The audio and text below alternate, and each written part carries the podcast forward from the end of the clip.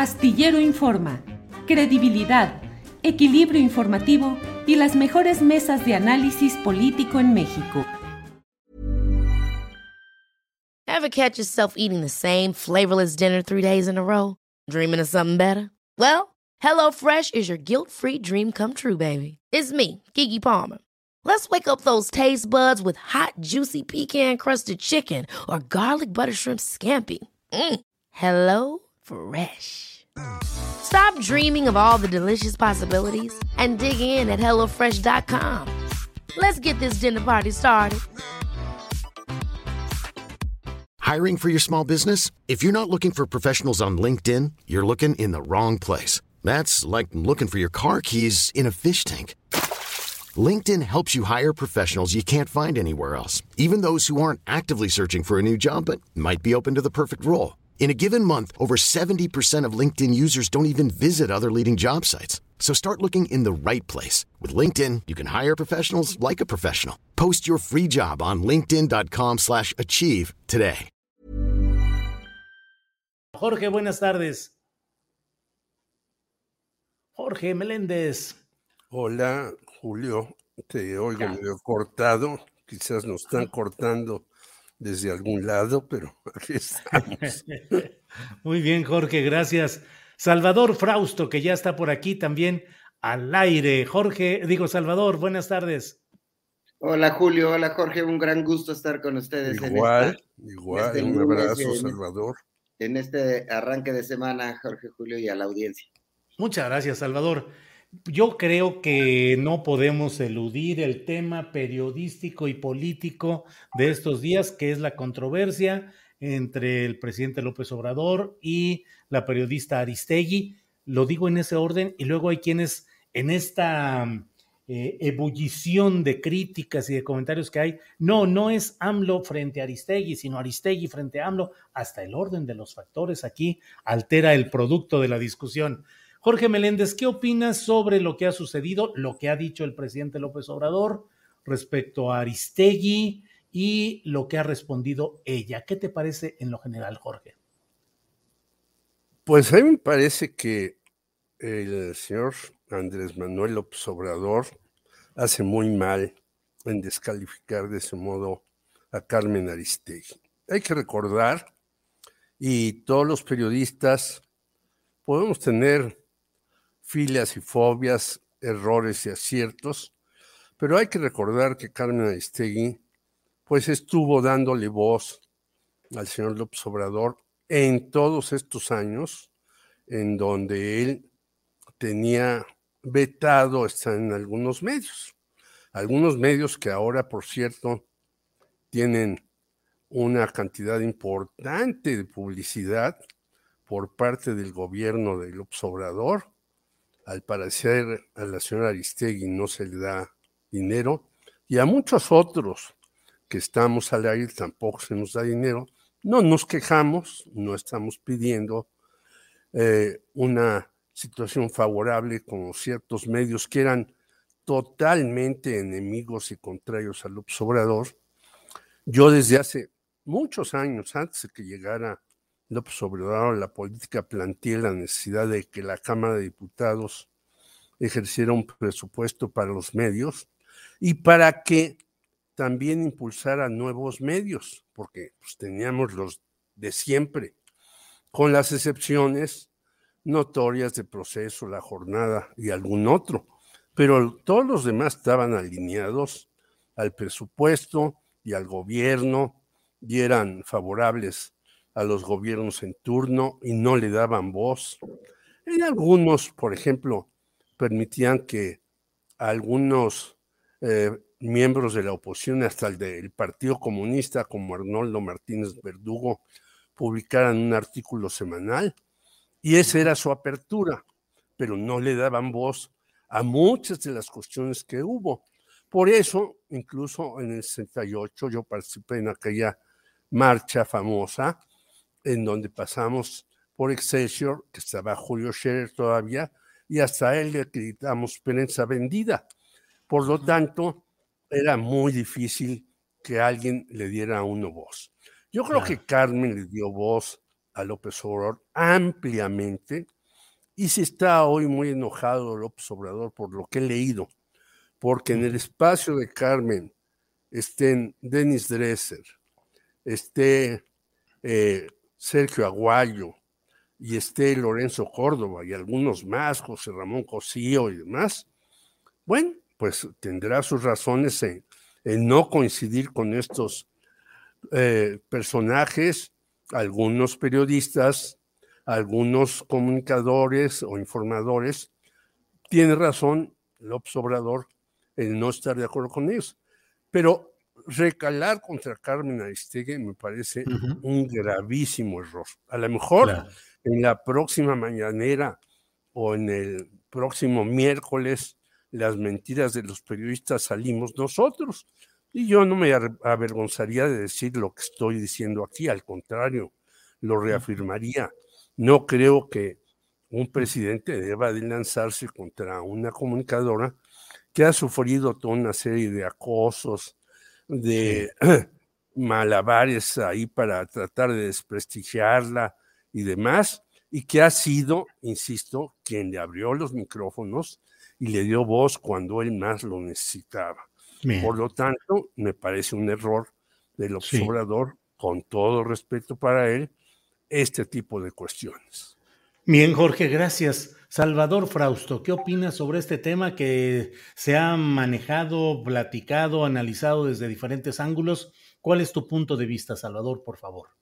Sí, Julio, eh, qué difícil tema este en particular, me parece que es un tema que, como hemos platicado en otra, en, la semana pasada, eh, en algún sentido hay que leer en dos pistas. Eh, yo insisto en que, por un lado, el presidente eh, lo está leyendo en clave política em, y, se siente agraviado, me parece, por un asunto central, que es eh, los, estos eh, piezas periodísticas que le han pegado a sus hijos. Entonces, con los hijos es muy complicado, incluso para un presidente, supongo, em, reaccionar de manera pues un poco más mesurada, con mayor templanza, con mayor claridad de a quién acusar sobre estos contenidos periodísticos que le, le han molestado al presidente, que es la pieza de, los chocolates eh, que publicaron Proceso, Aristegui y otros medios, y el, reportaje que publica Mexicanos contra la Corrupción y Latinos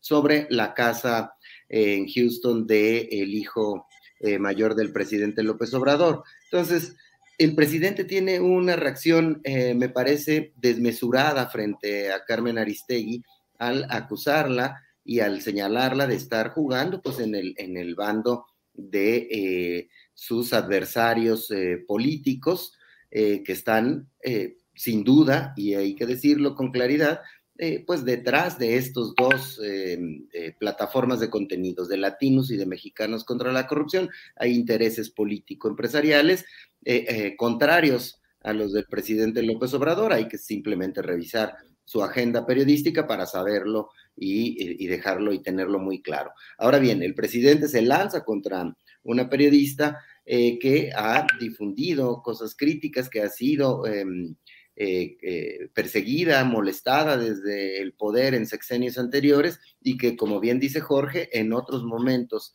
de la historia abrió espacios a las posiciones de Andrés Manuel López Obrador. Y entonces Andrés Manuel me parece que está haciendo un cálculo político de decirle, de mandar un mensaje a eh, actores políticos y, de, y a periodistas y a medios en los cuales está tratando de decir, aguas, con mis hijos no, con mis hijos no se metan. Y eh, ese es el, mensaje que suena un, tanto descontrolado del presidente. Eh, tiene razón el presidente en una parte Ninguno de los dos contenidos ha logrado eh, demostrar fehacientemente algún tipo de corrupción, de tráfico de influencias, claro, eh, de los hijos del presidente. Ha rozado y deja sospechas, son reportajes que han sembrado sospechas, que han planteado dudas y preguntas, pero que no han demostrado eh, alguna participación fuera de la, de la ley, como sí ocurrió con la Casa Blanca de Angélica Rivera y de Peña Nieto, con esos contratos de, em, de este empresario de apellido Hinojosa. Entonces, es interesante mirarlo, el presidente lo está mirando en clave política y está siendo desmesurado en su crítica a, Carmen Aristegui en este, en este caso. Y del otro lado, solo añadiría el tema de que hay que tener todos muy claro que hay una jugada política detrás de los contenidos periodísticos de estas dos plataformas, Mexicanos contra la Corrupción y Latinos. Gracias, Salvador. Em, Jorge Meléndez, como periodista, ¿te parece que el trabajo presentado por Latinos y por Mexicanos contra la Corrupción y la Impunidad y luego analizado, difundido y tratado en el espacio de Carmen Aristegui, en el espacio de Carmen merecía ese trabajo de Latinos y Mexicanos contra la Corrupción y la Impunidad ser analizado así? ¿Es un desliz, es un equívoco o es correcto hacerlo? ¿Qué piensas como periodista, Jorge? Bueno, si yo no lo difundí en mis espacios, yo partía de lo que dice Salvador Frausto. Las cosas, y lo hablamos la semana pasada, eh, eh, por ejemplo, las cosas de latinos yo no las reproduciría jamás. Las cosas de mexicanos contra la corrupción e impunidad, yo seleccionaría qué podría difundir en los espacios en los que yo tengo. Y no tendría más que ir a corroborar aquellas cosas. Puede ser que se precipitó Carmen Aristegui, no lo sé porque yo no soy Carmen Aristegui y no puedo decir ahora cómo procedería ahí. Yo, por ejemplo, en mis espacios no cité ese tipo de cosas, hay cosas para mí más importantes. Por ejemplo, que el propio presidente no cite. Los bancos han ganado en estos tres años de la 4T mucho más que en otro eh, momento del país. ¿Cómo es posible dejar a los bancos que ganen tanto dinero y que incluso uno de ellos ya quiera hasta venderlo porque dice, pues es muy poco lo que gano aquí, yo mejor me voy a otro lado. Por cierto, Banamex es el que ganó más en el año pasado de todos los bancos. Entonces, ¿Se precipitó Carmen Aristegui o, no se precipitó para esto que yo coincido en parte con Salvador Frausto? Pues no lo sé ni lo tengo yo que decir porque ese no es mi papel. Pero yo creo que si ella lo hizo y lo puso en una situación, el presidente tiene todo el derecho y el hijo del presidente tiene todo el derecho en decir, esto no es así, y que les den la voz. Por eso yo decía, antes se abrían los medios. Pero yo te platico una anécdota. Yo era miembro del Partido Comunista y fui a poner uno que se llamaba Desplegado, que ahora se llama Inserción Política en Excelsior. Y tuve que ver a Julio Scherer García y no me lo publicó. ¿Era por eso Excelsior de derecha? No, de repente ellos quisieron cuidar el espacio de no publicar una cosa del Partido Comunista, que además era una cosa que íbamos a pagar. No le estábamos pidiendo que nos hiciera de gorra. No nos los publicó. Pues nosotros nos indignamos con toda razón porque llevábamos un documento. ¿Y qué dijo Julio Scherer? Es que esto puede poner en riesgo a Excelsior. Bueno, y no le reclamamos cuando él salió de, Excelsior cuando le dieron el golpe, sino al contrario, lo apoyamos totalmente a pesar de ese incidente. Por un incidente uno puede decir que un medio es de derecha o de izquierda, no. Tiene que decirlo por una trayectoria y por cómo va y cómo analiza las cosas. Entonces, yo no sé el caso de, la señora Aristegui, si se precipitó o no se precipitó. Yo lo que sí veo, y coincido con Salvador, es que esta pieza informativa estuvo muy mal hecha y muy al aventón. Por eso yo no la replico ni la tomo como algo importantísimo en lo que yo tenga que tomar partido y yo me quedo más bien viendo otras cosas que en tu programa, en el espacio anterior que le diste a John Ackerman y a Gibran Ramírez, con los que no coincido, por cierto, en muchas cosas, pues nos habla de una situación de un partido como Morena, pues totalmente llevado al desastre. Y eso lo hemos dicho aquí, Julio. Yo he participado, hasta hice un periódico de Morena para la Ciudad de México, y creo que a Morena le falta tener un periódico, una organización, una escuela adecuada, ABCD, y me puedo ir hasta la Z. Eso es mi punto de vista, y yo defiendo eso, pero sí creo que si uno comete un error, un desliz, que al señor López Obrador le molesta, pues puede él replicar y no aventarse eh, como se aventó contra Carmen Aristegui. It's that time of the year. Your vacation is coming up. You can already hear the beach waves, feel the warm breeze, relax and think about work. You really, really want it all to work out while you're away. Monday.com gives you and the team that peace of mind. When all work is on one platform and everyone's in sync, things just flow wherever you are. Tap the banner to go to Monday.com. Hey, it's Ryan Reynolds, and I'm here with Keith, co star of my upcoming film, If, only in theaters, May 17th. Do you want to tell people the big news? All right, I'll do it. Sign up now and you'll get unlimited for $15 a month in six months of Paramount Plus Essential Plan on us. Mintmobile.com slash switch. Upfront payment of $45 equivalent to $15 per month. Unlimited over 40 gigabytes per month. Face lower speeds. Videos at 480p. Active Mint customers by 531.24 get six months of Paramount Plus Essential Plan. Auto renews after six months. Offer ends May 31st, 2024. Separate Paramount Plus registration required. Terms and conditions apply if rated PG. Bien, Jorge. Gracias. Salvador Frausto, pasando a otro tema, si me lo permites, eh, qué preocupante lo que pasó en esta caseta de peaje de Palo Blanco en Guerrero, donde un tráiler suelto puesto en punto muerto transitó 200 metros, pasó limpiecito, no tocó ni siquiera la caseta de peaje y chocó luego contra otra edificación, en medio de cientos de elementos de la Guardia Nacional y de Policía Estatal. Pero más allá de ese momento tan preocupante, eh, en el fondo me parece que está un distanciamiento creciente entre el movimiento que apoya la causa de la aparición de los y la verdad, conocer la verdad sobre lo que sucedió con los 43 estudiantes de Ayotzinapa y el gobierno federal encabezado por López Obrador. ¿Cómo has visto esta evolución y este momento pues aparentemente o de ruptura o de distanciamiento, Salvador.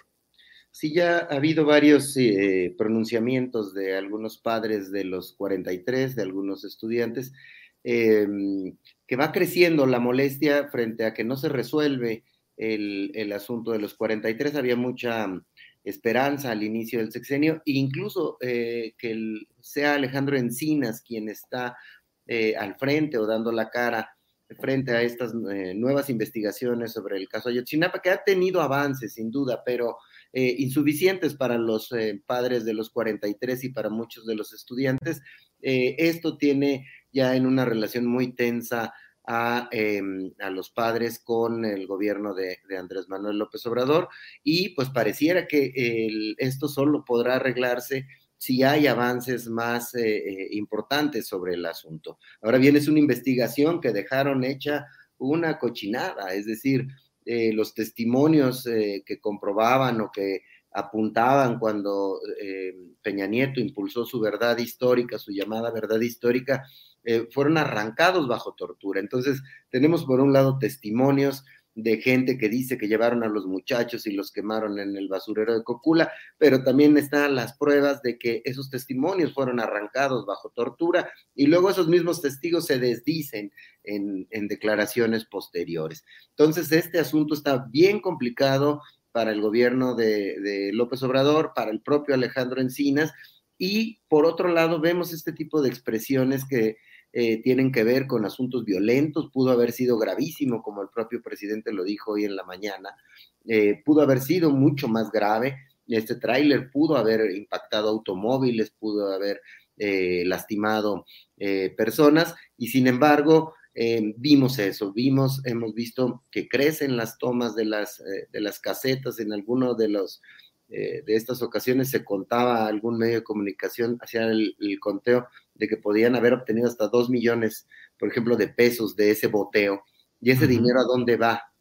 Y ahí eh, viene la siguiente pregunta y la siguiente cuestionamiento, que es lo que dice López Obrador en la mañana, que podría haber infiltración del crimen organizado, eh, de gente malosa dentro del movimiento de estudiantes que estuvieran eh, participando en obtener recursos para circunstancias que no tengan que ver con las mejoras de las condiciones de los estudiantes en la escuela de Ayotzinapa.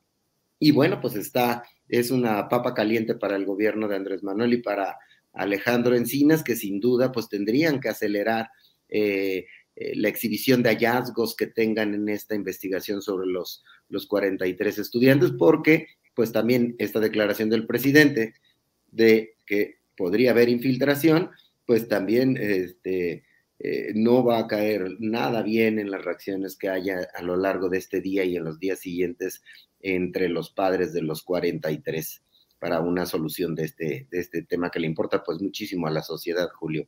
Corre. Gracias, Salvador.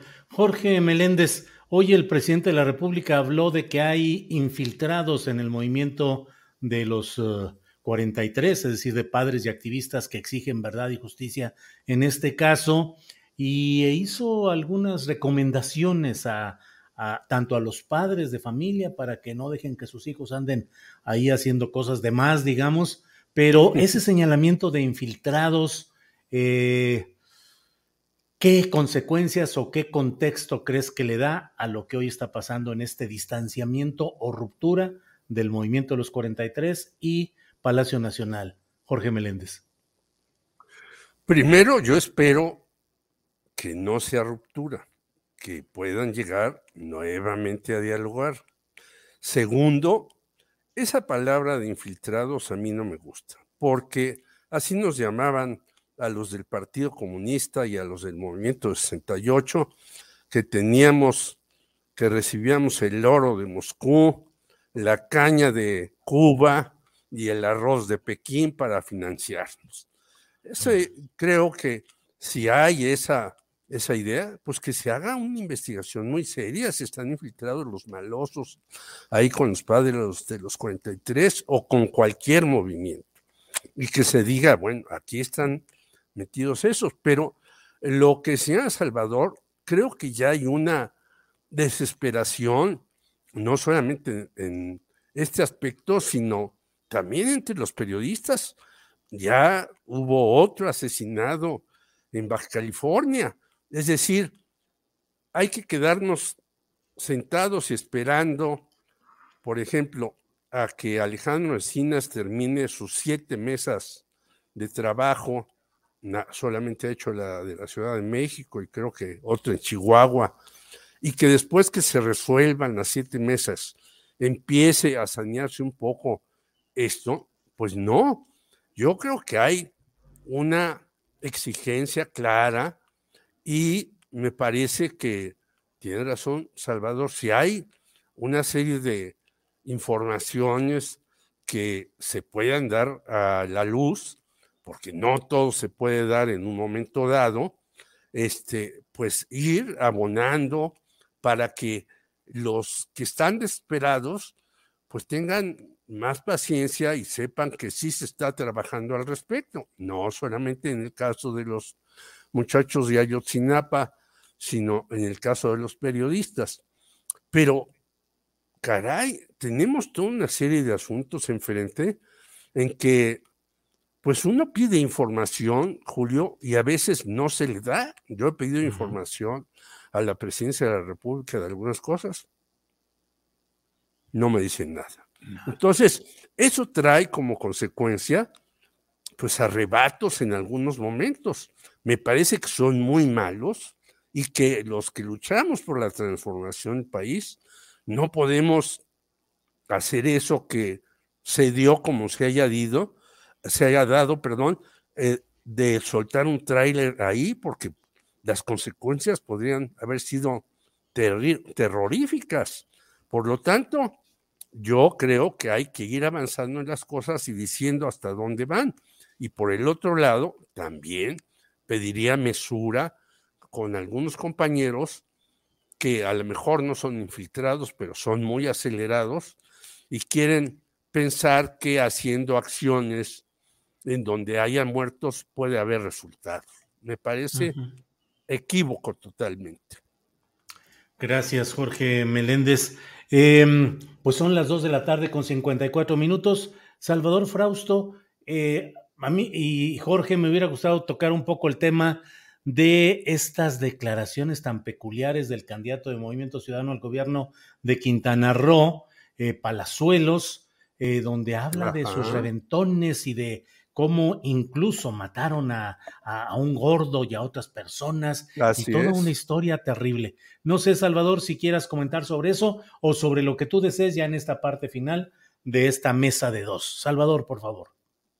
Eh, sí, no, no, dejen de sorprender los, los llamados mi reyes, ¿no? Es impresionante cómo eh, casi sin que el conductor de espectáculos que le pregunta a Palazuelos le está preguntando, haciendo preguntas, digamos, un poco inocentes.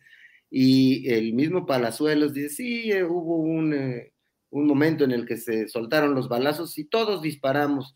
Y tú también les disparaste. Sí, hubo dos muertos. No sabemos eh, de quién era la bala, ¿no? Pero él reconoce de una manera ante un, en una entrevista pública un hecho como ese, además presumiendo que es abogado. Uno los ve dices, eh, ¿qué distancia de la realidad tienen estas personas? Igual em, cuando hemos visto estos episodios de Samuel García y, su esposa, en los que van y, y a un niño prácticamente como si fuera un asunto de entretenimiento, de préstenme una mascota para el fin de semana. Es la mentalidad de estos mis reyes que tienen una lejanía con la realidad bien preocupante han vivido en burbujas en las que no entienden cuestiones incluso de legalidad, de, mm, derechos humanos, eh, de sentido común, diría.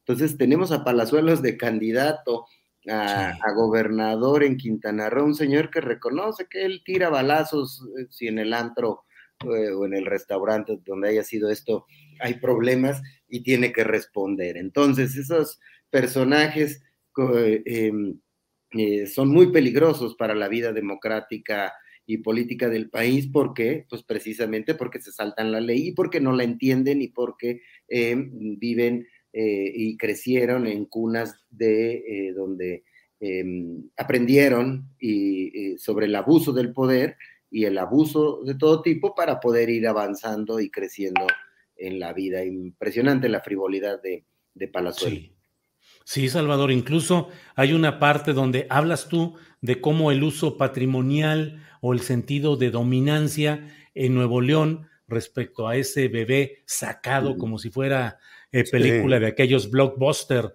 de antes de ir el fin de semana a sacar una película y Lola regresas. Eh, igual aquí Palazuelos dice, traíamos a un teniente del ejército así como pues una de las cosas que traíamos ahí junto al dinero y a la cocaína, habla incluso de eso y otras cosas, y ahí traíamos a un teniente del ejército. Jorge Meléndez, ¿qué opinas de este tema de Palazuelos o lo que quieras abordar, Jorge? No, sobre eso, gravísimo. Y yo digo, ¿qué va a decir el movimiento ciudadano? ¿Qué va a decir si traía a un teniente o a quien sea, a una guardia, tanto el ejército, la Guardia Nacional o quien sea. ¿Qué va a decir el Instituto Nacional Electoral si el tipo está diciendo prácticamente yo maté a uno de los que estaban ahí? Sí, es decir, dice así. Eh, entonces, este, este hombre podrá ser registrado en el Instituto Nacional Electoral como candidato de la gobernatura si cometió un asesinato, aunque sea para proteger su vida.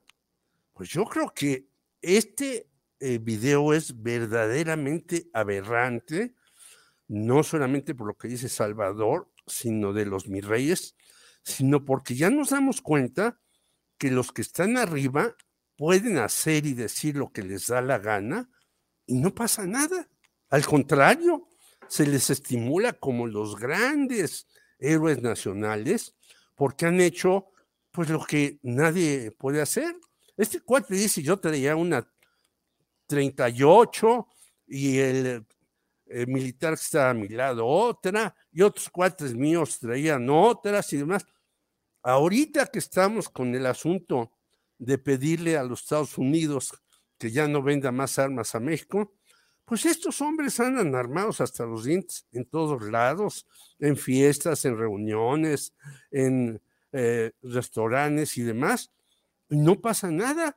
Entonces yo creo que hay que poner un hasta aquí a este sujeto que ya había dicho, si yo llego a la gubernatura, pues van a ver lo que les toca a los que andan criticándome. Ahora, pues ya sabemos que nos puede tocar hasta que nos mande matar, más siendo periodistas que lo hemos criticado.